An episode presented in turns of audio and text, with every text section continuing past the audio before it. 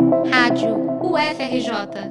Informação e conhecimento, conhecimento, conhecimento.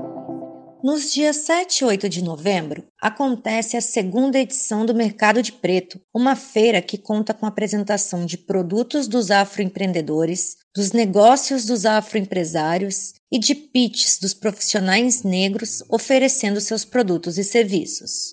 O evento é uma iniciativa do Trabalho de Preto, projeto idealizado por Catiuxa Vatuzzi, que reúne cerca de 150 afronegócios de todo o Brasil. O objetivo é possibilitar uma rede de inovação, troca de conhecimentos, contatos e oportunidades. A Catiuxa, que também é cofundadora do Pretaria.org, coletivo Pretaria, fala um pouco mais sobre o que o público pode esperar dessa edição da feira. A gente também vai ter nesse ano a participação de alguns artistas independentes afro-brasileiros e também vamos contar com algumas mesas para discutir negritude, afrocentricidade e racismo estrutural.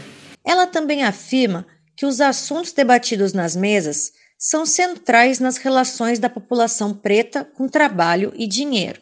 Neste ano, por conta da pandemia, a feira vai acontecer online e será transmitida pelo Facebook do Trabalho de Preto e pelo YouTube do Pontão Digital de Cultura da Escola de Comunicação da UFRJ. A abertura será no próximo sábado ao meio-dia e o encerramento no domingo, às 18 horas. Conheça a programação completa do evento nas redes sociais do Trabalho de Preto. Carol Desotti, para a Rádio UFRJ.